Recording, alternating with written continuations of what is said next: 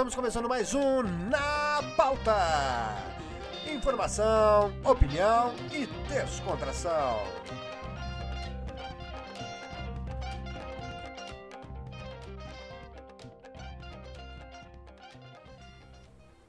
Olá, olá, meus amigos, mais uma vez um prazer enorme estar junto de você aqui no Na Pauta.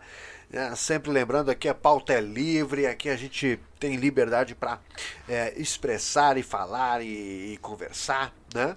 E a gente quer justamente isso, um bate-papo legal. Eu tenho falado isso sempre nos outros vídeos, né? É, coloque aí o seu contraponto, participe juntamente, juntamente conosco, né? Para que a gente possa fazer isso aqui de uma forma mais interativa, ok? Mas hoje, como você viu aí o título, né? Urnas eletrônicas. Vamos mandar real então aí sobre é, essa questão aí. Eu, eu, eu particularmente é, sempre vi a questão das urnas, assim, falo das urnas eletrônicas, tá? Uma opinião pessoal, veja bem, ok? E por isso que eu sempre digo, tá aberto ali a, a, o espaço para os comentários para você colocar o seu contraponto. E é bem-vindo. Inclusive, eu tenho falado, a gente vai fazer um vídeo aqui sempre colocando esses contrapontos, entendeu? Quero dar voz a você também. Não quero ser um não quero um monólogo aqui onde eu falo e você tem que concordar, como se a minha verdade fosse uma verdade absoluta. Não, não, não, não, não. Não, não é esse o nosso objetivo. Tá? É, geralmente é, é, é, é justamente isso trazer um debate, um diálogo, que é isso que a democracia nos proporciona. Né? E, e o que, que, eu quero dizer? Quando eu falo assim que eu sempre olhei para as urnas, urnas com certo orgulho, entendeu? É, o sistema é, é, eleitoral brasileiro é, parece ser muito eficiente.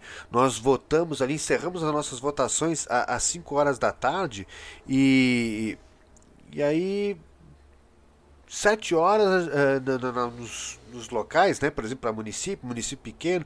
Eu sou de um município pequeno, município de 40 mil habitantes, e, e, e, e às sete horas da noite a gente já sabe quem é o nosso prefeito, o nosso vereador. Então é, é muito rápido, muito eficiente, é... só que gera muitas dúvidas. Ao longo dos anos, né, muitas é, inverdades, muitas dúvidas. E a verdade é que o TSE, né, só para você ter uma ideia, nós somos um dos poucos países que tem uma justiça eleitoral, ou seja, uma justiça específica, um tribunal né, específico para cuidar de eleição. ok? Estados Unidos não tem isso, tá? tá? Então, é, se nós já temos um custo altíssimo tá? para termos uma justiça eleitoral, ou seja, um tribunal específico para cuidar das eleições, eu acho muito incompetente. Muito diferente do sistema eleitoral, que, que me parece, como eu estou dizendo, eficiente. Aplicado ali, é, iniciou em 96, 98, é que tomou a, a, as eleições é, de forma geral, né? participou no Brasil todo. Porém, é, e, que parecendo muito eficiente, tá? Mas, todavia, sempre gerou muitas dúvidas. É, nós estávamos acostumados com o papel, eu nunca cheguei a votar no papel. A minha primeira eleição foi em 2002, e então eu não votei no papel, votei sempre na urna eletrônica. Mas o povo vinha acostumado do papel, e aí vai fazer uma transição, e aí não tem explicação, é assim a reveria, né? É, vamos mostrar para as pessoas como funciona, como é coletado os dados, como é, é transmitido os dados de forma transparente, entendeu? Para evitar a discussão, a fake news, né? E que a gente nem sabe se é fake news ou não, porque não tem essa transparência, esse acesso, essa liberdade. Agora, é, a coisa tomou uma proporção tão grande e, e, e de forma eleitoreira, o que é o pesar maior, que agora é essa intromissão do, das Forças Armadas. e que de fato realmente não foi algo transparente. Né? Eles não puderam fazer uma auditoria, foi mais um relatório, eles mesmos chamaram de relatório, entregaram relatório. Relatório esse que diz ali que eles tiveram acessos limitados e que eles não puderam atestar ali com, com, com 100% de certeza de que o funcionamento das máquinas é imune a fraudes. Ah, as urnas eletrônicas foram implementadas para evitar as fraudes. Então, é mais justo, e, como eu estava falando sobre nós temos um tribunal específico para uh, as eleições, um custo enorme, tá? um custo enorme, isso tem custo. É, seria justo que, uh, pelo menos, acesso da imprensa, pessoas uh, gabaritadas, pessoas técnicas tivessem acesso a, aos procedimentos, de forma clara. Porque o, o, o TSE afirma que é, já fez esses testes, que, que, que, que tá lá, tá tudo, os dados, os relatórios, tudo acesso de todo mundo e tal, tudo mais. Mas o que a gente quer é de forma clara. A gente quer ver a imprensa poder entrar. Não o exército, a imprensa poder entrar. Porque o, o, o, o mediador, o regulador da democracia não é o exército, nunca foi o exército. Pelo contrário, sempre foi a imprensa. Eu sou um defensor da imprensa, e a imprensa de verdade. Tá? Não estou falando de notícia que rola em WhatsApp, em Facebook, não, não, estou falando de imprensa de verdade. Porque sempre que você recebe uma notícia, você tem que se perguntar: essa pessoa que está é, é, fazendo essa, essa notícia ela pode ser responsabilizada judicialmente se isso não for verdade? Se a resposta for sim, ok, pode passar para frente. Se a resposta for não, segura isso aí, porque a probabilidade de ser fake news é enorme.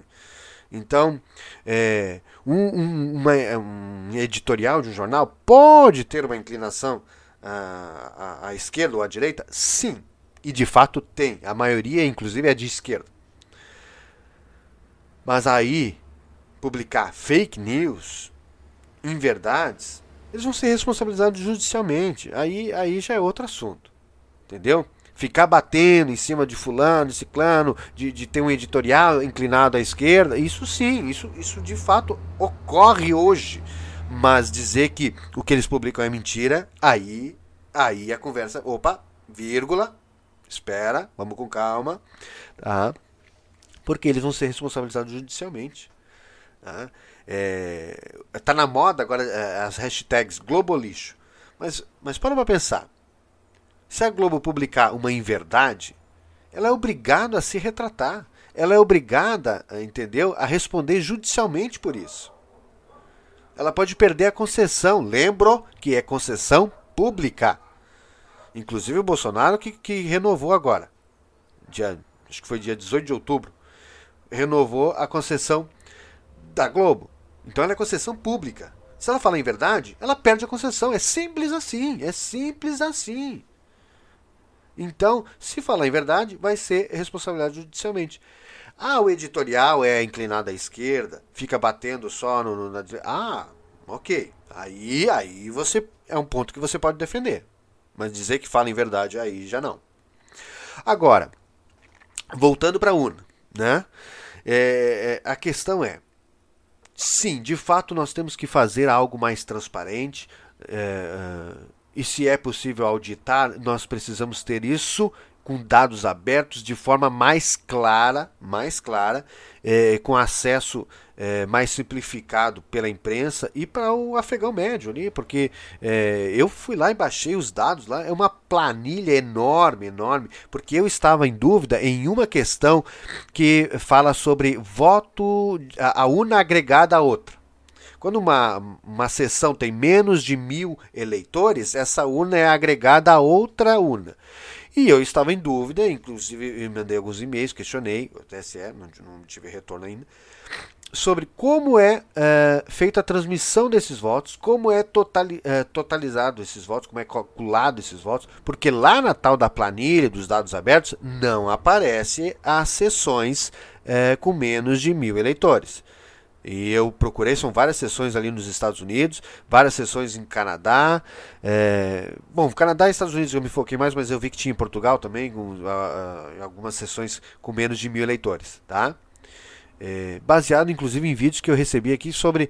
É, e, e, eu fui atrás da tal sessão 1212 que eu recebi de um vídeo e tal, e aparecia realmente como agregada a, se não me falha a memória, a sessão 1239.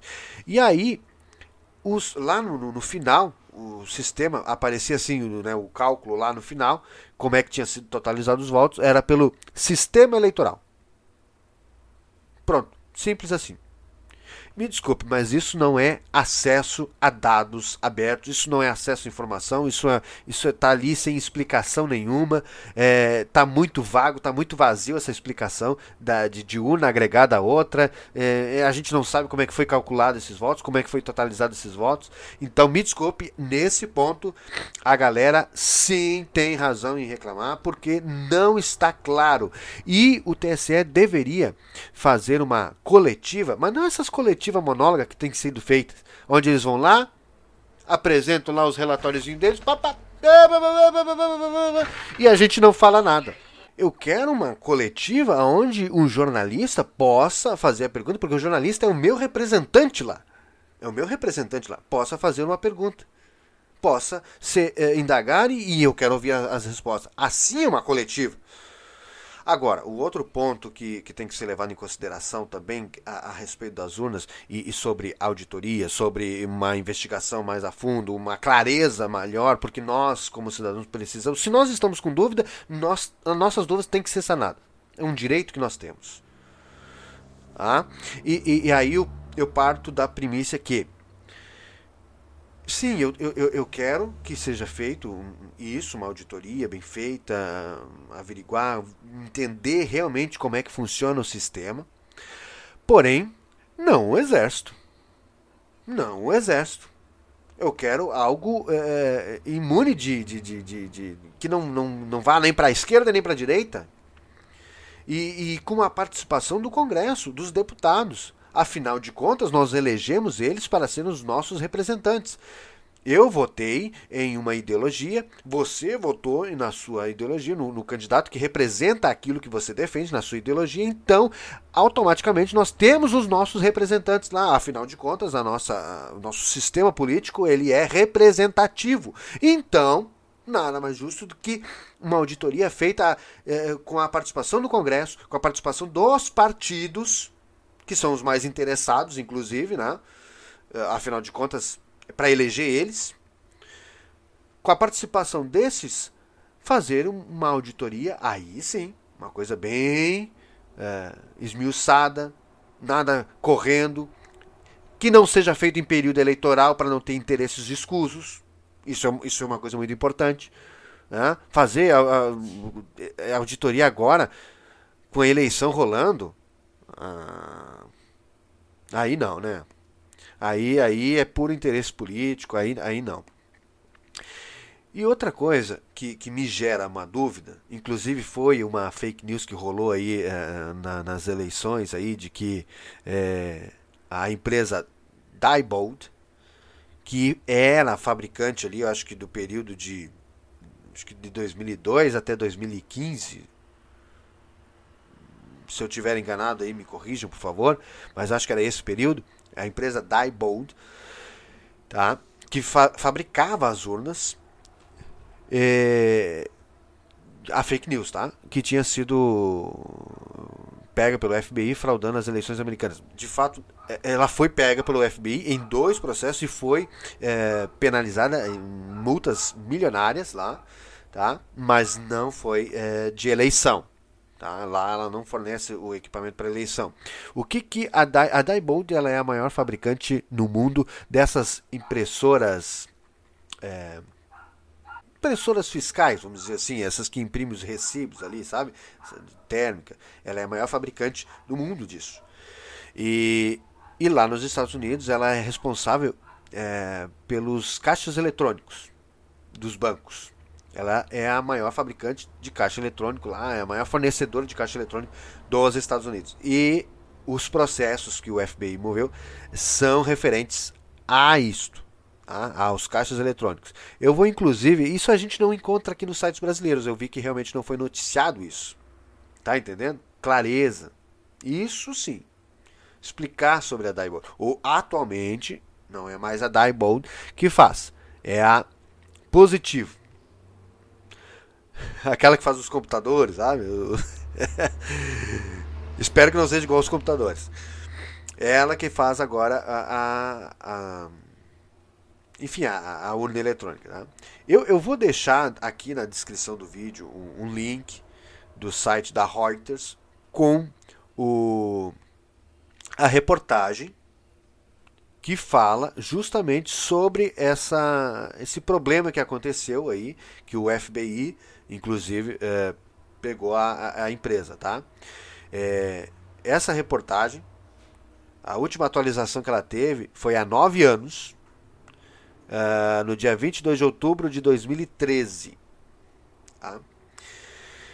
Ela está em inglês aqui, né? Mas uh, Ó, a Diebold, ela teve é, as acusações de suborno, tá, nos Estados Unidos, e ela foi multada em 48 milhões, a soma dos dois processos, 48 milhões, tá?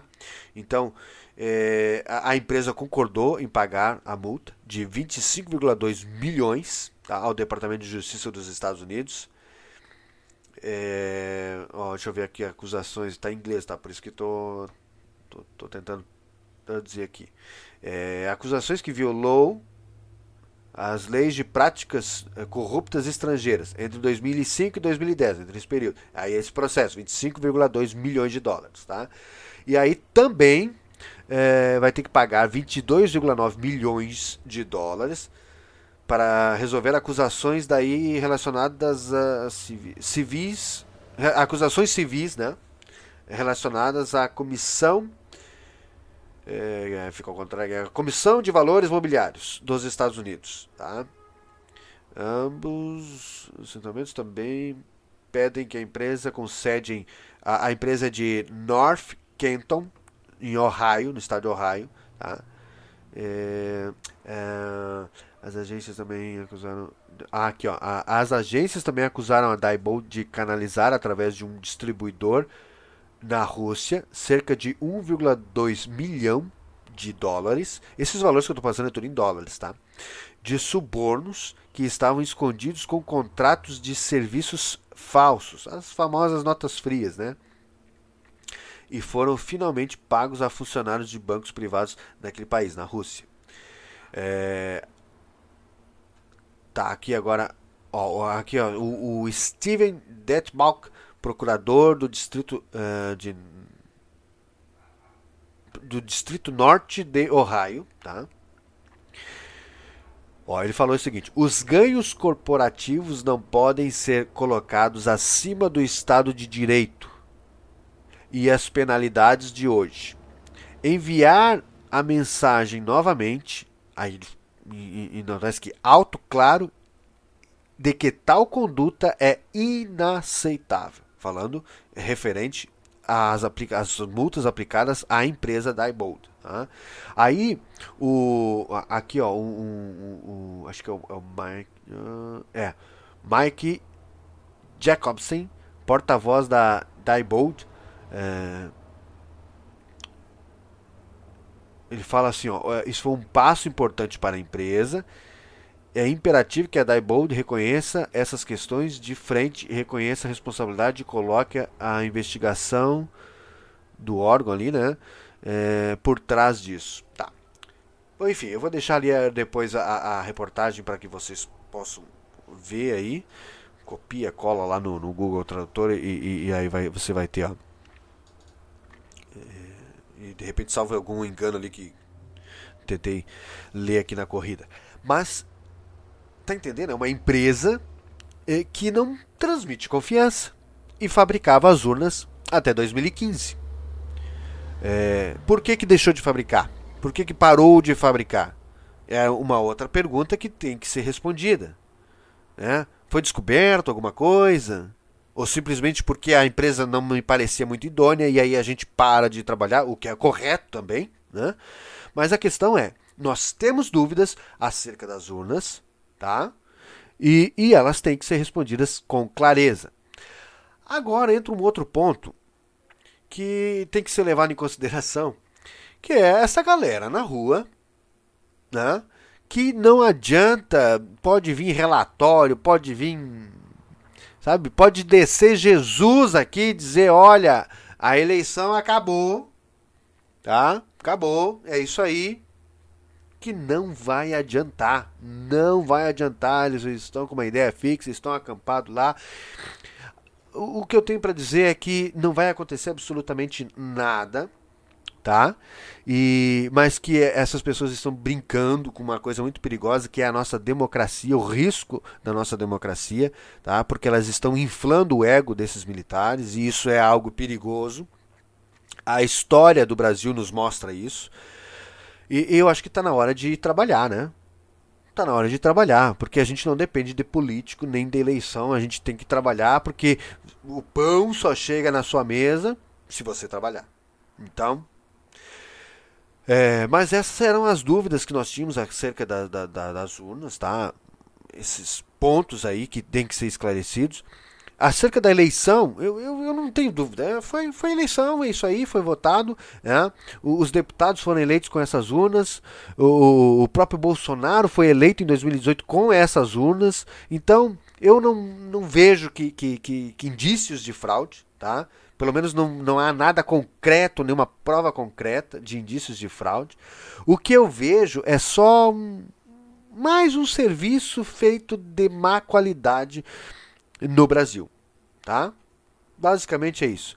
Eu queria só entender sobre a questão das urnas que são agregadas a outras, como é feito a contagem dos votos. Como é que funciona realmente a questão da transmissão do, do, dos dados, né? Recolhe e é, transmite, mas como é feita essa transmissão? Isso é, é uma, são coisinhas simples de responder, tá? E, e realmente eu não acredito que isso tenha é, influenciado na eleição. Ah, mas, se há dúvida, a dúvida tem que ser sanada. Agora, isso não pode ser a base ou alimentar. É, tem que ver que olha o que está acontecendo na rua. Sabe, nós, a, as Forças Armadas, o Ministério da Defesa, principalmente, tem que ser mais. É, é, cuidadoso com as palavras, porque isso só alimenta. Eu tenho recebido alguns áudios aqui terríveis. Sabe? A gente dá risada, mas, mas na verdade são terríveis. E, e isso está alimentando essa gente. Entendeu? Lá na rua. Então, tinha que ser com mais clareza. Tá? E, e, de fato fazer sim uma, uma, uma, auditoria, não no calor do momento, né? não na eleição, fora do período eleitoral, até para não ter é, interesses escusos, né?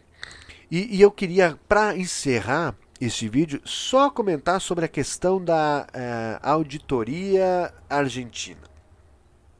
É, que tem sido é, base aí também para muitas muitos protestos para alimentar esses manifestantes.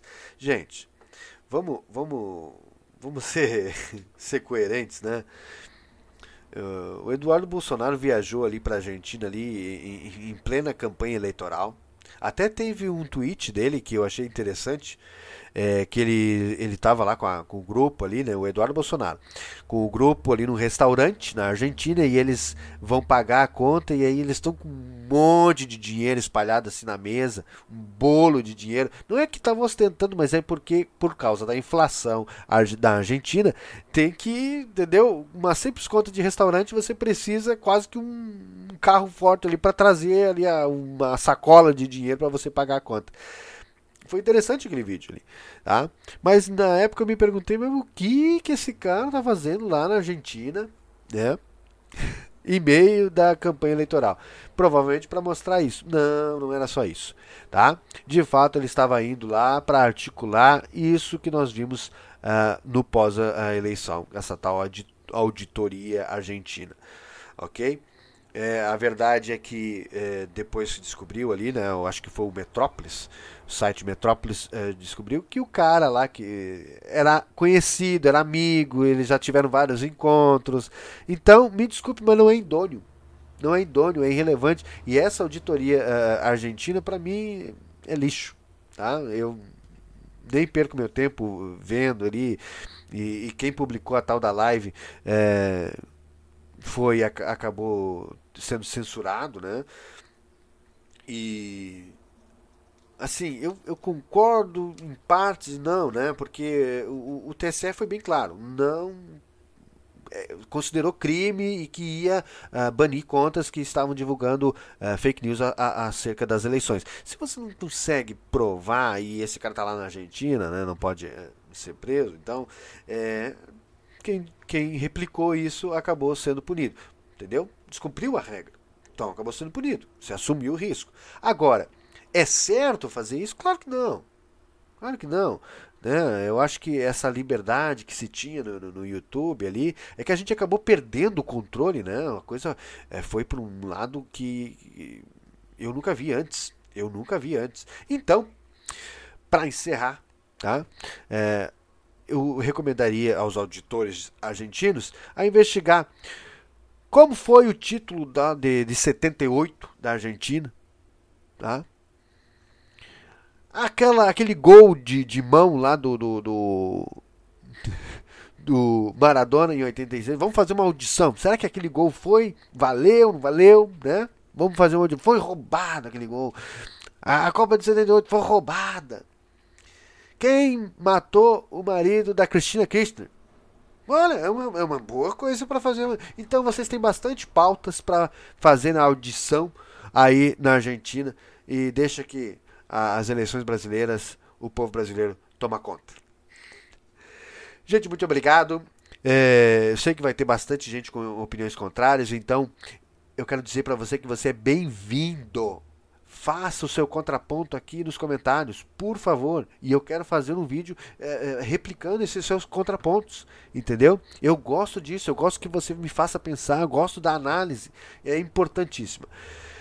Peço que você se inscreva no nosso canal, deixe um like aí e vamos caminhar junto aí, vamos tentar trazer informação, opinião e descontração. Hoje não foi muito descontraído, né? Mas é, é, a gente precisava trazer esses contrapontos, tá bom?